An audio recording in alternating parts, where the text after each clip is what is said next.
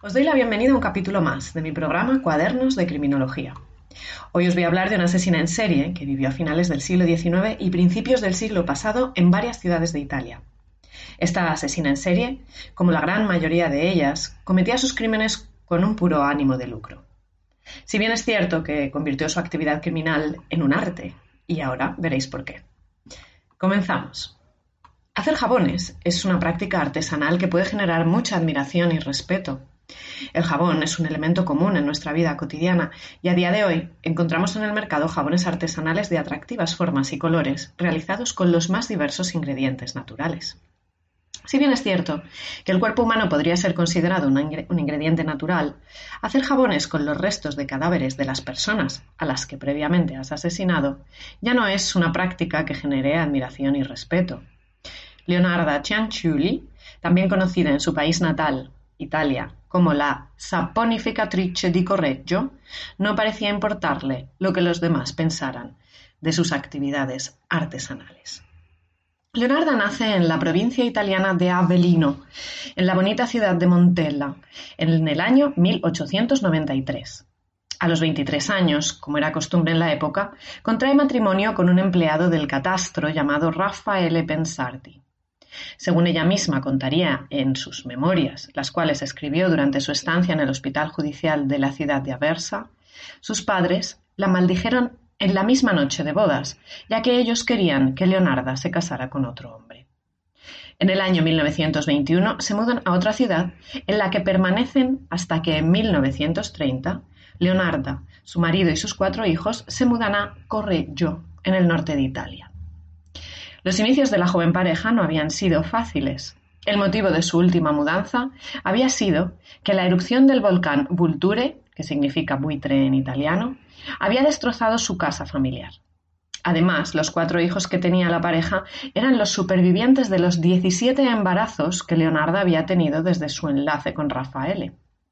De estos 17 embarazos, tres terminaron en aborto espontáneo y 14 de ellos lograron llegar a término, aunque diez de los niños y niñas nacidos murieron de forma prematura. Cabe imaginar que estos sucesos pudieron afectar a la familia, si bien es cierto que era una época en la que la mortalidad infantil era mucho mayor que ahora y más aceptada, o al menos de otra forma. Cuando llegan a esta ciudad, Leonarda ya cuenta en su haber con tres condenas, aunque nadie sabe que ella tiene antecedentes penales en esta ciudad. En 1912, con tan solo 19 años, había sido ya condenada por hurto. En 1919 fue condenada por amenaza a mano armada y en 1927 por estafa. Todo según el investigador italiano Fabio Sanvitale. La familia se instala en la ciudad de Correggio y se integra en su sociedad sin problema.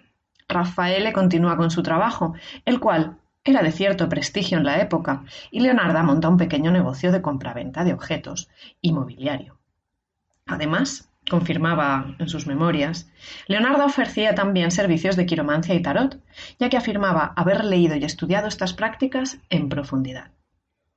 En 1939 inicia la Segunda Guerra Mundial y, según Leonarda, ella comienza a sufrir un miedo insuperable a que envíen a sus hijos a la guerra, lo cual, según ella, la desestabiliza emocional y psicológicamente. Sin embargo, atendiendo a la realidad, solo dos de sus hijos podrían haber sido enviados. Uno de ellos nunca fue llamado y el otro, que se presentó voluntario, no fue aceptado. Nos cuenta también Fabio San Vitale. En 1940, Italia entra como aliada de Alemania en la Segunda Guerra Mundial de la mano del dictador Benito Mussolini en este año, tiene lugar un suceso que significará el inicio de la carrera, el final, perdón, de la carrera criminal, que no delictiva, de Leonarda Cianciulli. La cuñada de una famosa artista de ópera llamada Virginia Cacioppo denuncia su desaparición a las autoridades competentes. Esta acción desencadena una serie de circunstancias que finalizarán con la confesión de Leonarda de tres crímenes distintos. Al ser alertada de la desaparición de Virginia Cacioppo, la policía italiana comienza a investigar el caso y descubre, siguiendo las joyas de la artista, que han llegado a manos de un párroco porque un amigo de Leonarda las había depositado en la banca parroquial. El amigo de Leonarda, al ser interrogado, informa de que las había obtenido de la propia Leonarda, la cual, por este motivo, es detenida. En un primer momento, Leonarda niega los hechos, pero al implicar la policía a uno de sus hijos, el más querido, Giuseppe, por creer que éste estaba suplantando a las víctimas escribiendo cartas en su nombre, Leonarda, por miedo a que su hijo acabe en la cárcel, confiesa tres crímenes con todo lujo de detalles. Virginia Cachopo no era, pues, el primer crimen de sangre que había cometido Leonarda. En el registro que la policía realiza en casa de Leonarda encuentran posibles armas del crimen, tales como hachas, un martillo y una sierra. También encontraron en el pozo del domicilio familiar huesos que se correspondían con tres cadáveres diferentes. La primera mujer asesinada fue entonces Ermelinda Faustina Setti, la cual contaba con 70 años de edad. Leonarda la había engañado prometiéndole un matrimonio conveniente en otra ciudad, si bien le impelió a mantener en secreto estos movimientos.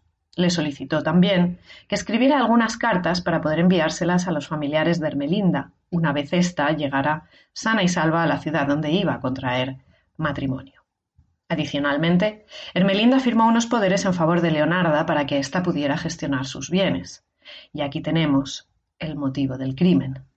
El día que comenzaba el viaje, Ermelinda acudió a casa de Leonarda para despedirse, lugar en el que fue drogada con somníferos y posteriormente asesinada. Era el 17 de diciembre de 1939 y Leonarda despedazó el cadáver en nueve trozos con los que fabricó jabón y con cuya sangre realizó pasteles de té que ofrecía a su hijo, a ella misma y a sus visitas. Un año después, Leonarda convence a una segunda víctima, Francesca Clementina Soavi, de que había encontrado un trabajo en un internado de niñas de la ciudad de Piacenza, ya que Francesca era maestra de escuela. El modus operandi fue muy parecido.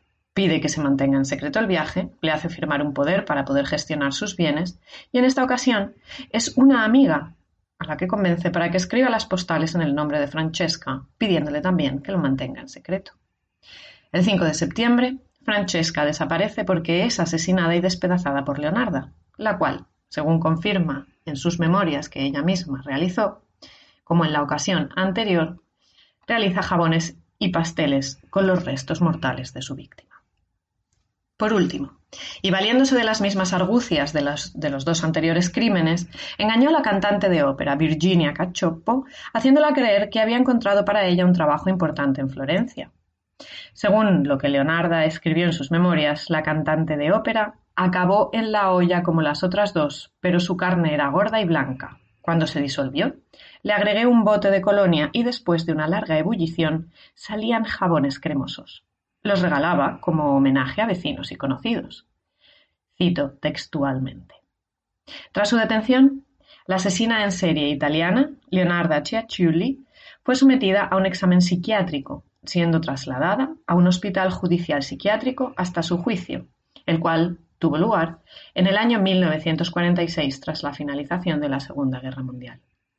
Cianciulli, finalmente, murió en un asilo criminal para mujeres en Pozzuoli el 15 de octubre de 1970. Para todos aquellos que tengáis curiosidad, recomiendo ver un vídeo en YouTube en el que se puede ver a Leonarda hablando de sus crímenes. En mi blog https barras Podéis encontrar este vídeo ya que lo, he subido y también las referencias de, de los documentos de los que me he valido para realizar este podcast. Como siempre, os recuerdo que podéis seguirme en Twitter eh, con el perfil arroba también en Instagram con el perfil Victoria Pascual Cortés y además He estrenado un canal en YouTube que podéis encontrar también buscando mi nombre, Victoria Pascual, en el que voy subiendo contenidos relacionados con la criminología y sobre todo subiré entrevistas con personas relacionadas con el mundo de la criminología que espero que sean de vuestro interés. Un abrazo enorme, gracias por estar ahí, por vuestro interés por la criminología y por confiar en mí para acercarosla. Un saludo.